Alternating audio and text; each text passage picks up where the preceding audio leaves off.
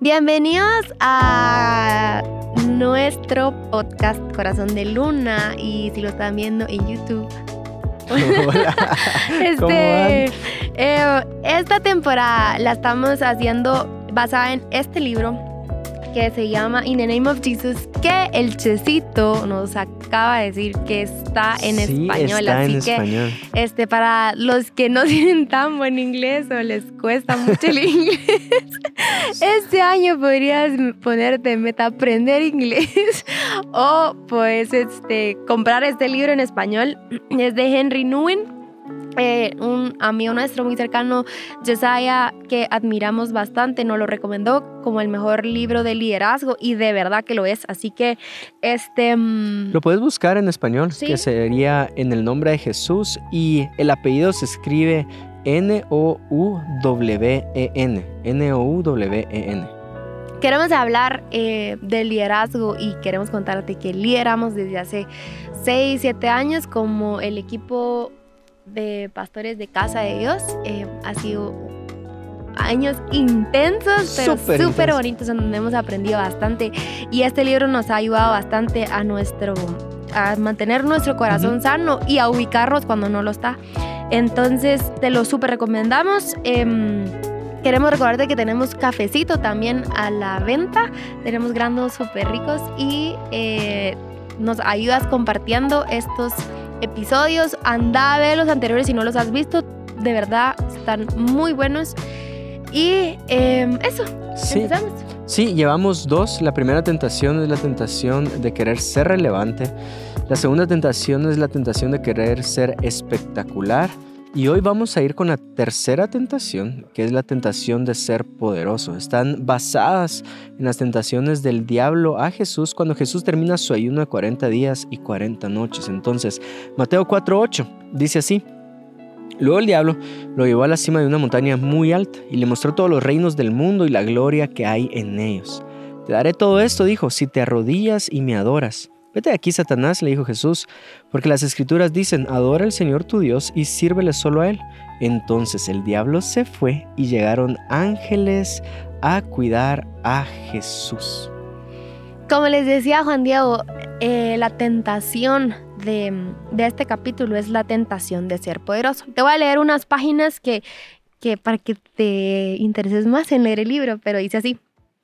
Pensé, el, el autor está diciendo esto, pensé que con el tiempo y madurez el liderazgo se trataría de ofrecer más guianza, pero se trata de ofrecer más servicio. Página 76. Una de las ironías más de la historia Grandes. más grandes de Ay, la historia, perdón, del cristianismo es que sus líderes constantemente cedieron ante la tentación de poder.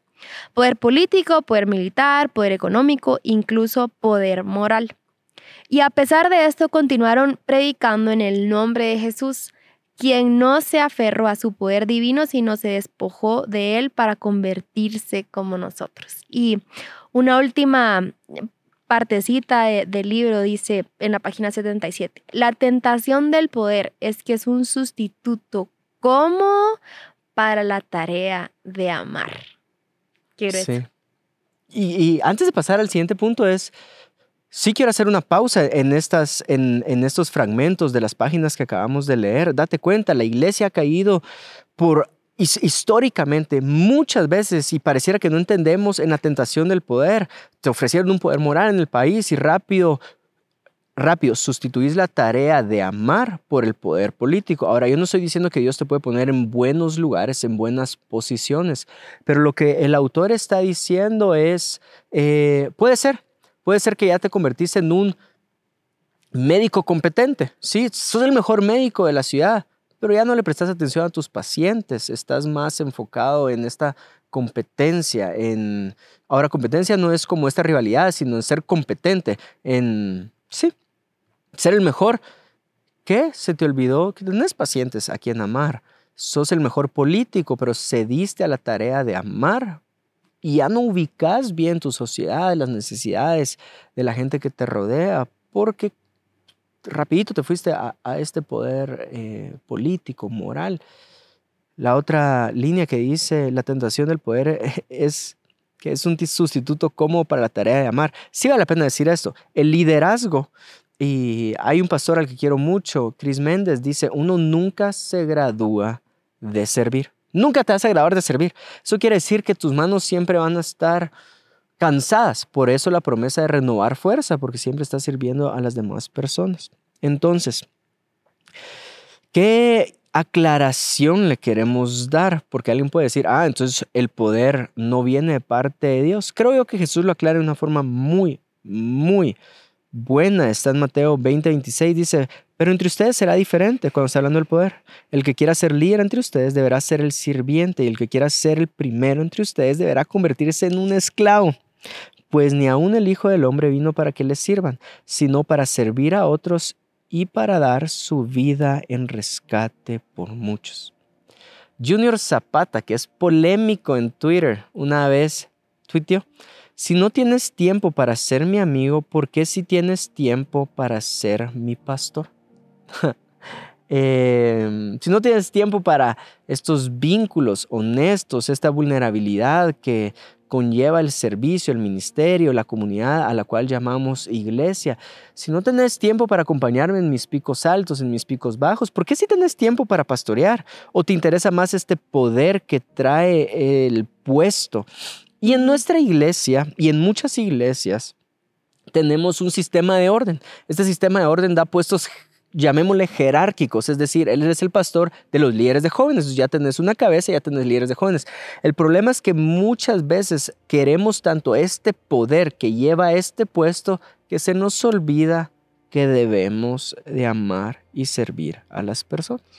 Las tentaciones de mm, de este, del poder son bastante sigilosas, son sutiles, no las puedes ver y si caíste en la tentación es muy complicado que te des cuenta, pero aquí van algunos síntomas que te pueden ayudar a, ubicar si, si estás teniendo esa tentación o, para no caer en eso, ¿sí?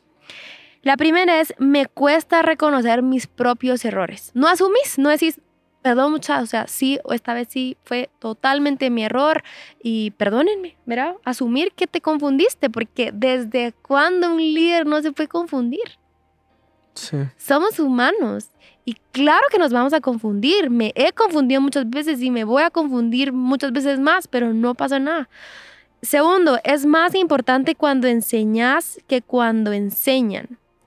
Por ejemplo, ah, yo quiero ver qué pastor va a predicar hoy para ver si voy o no a la iglesia. Mm. Mm, ¿Será que va a estar el pastor Cash en el servicio? Mejor me espero para el segundo y tercero para ver si está, si no, mejor no voy, mejor no, o, me salgo, de hecho, si no sale el pastor que me gusta, este, me salgo. Ajá, o hay gente que para comprar, bueno, para asistir a un evento, para comprar su entrada a un evento, sea que en tu ciudad hay un evento importante, es, está el tema, ¿verdad? Imagínate que vamos a hablar acerca de eh, restauración en el noviazgo y tú decís, ah, pero ¿a quién van a invitar? Si invitan a tal persona, a fulanito, a menganito, entonces voy.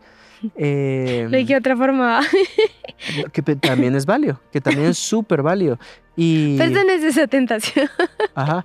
Y la otra es, ah, bueno, yo le doy importancia a ese evento si yo estoy invitado a predicar, le doy importancia a esa masiva si yo estoy invitado a predicar, le doy importancia a ese grupo si yo estoy invitado a predicar, porque para mí es más importante el hecho que yo voy a compartir la palabra del Señor que alguien más vaya a compartir la palabra del Señor. Estás cayendo en una tentación. Perdón. Otra, encontrás una excusa para no entrar a tiempo a la adoración llegas a propósito tarde, no te levantas intencionalmente más temprano, porque como al final no es a ti a quien van a adorar.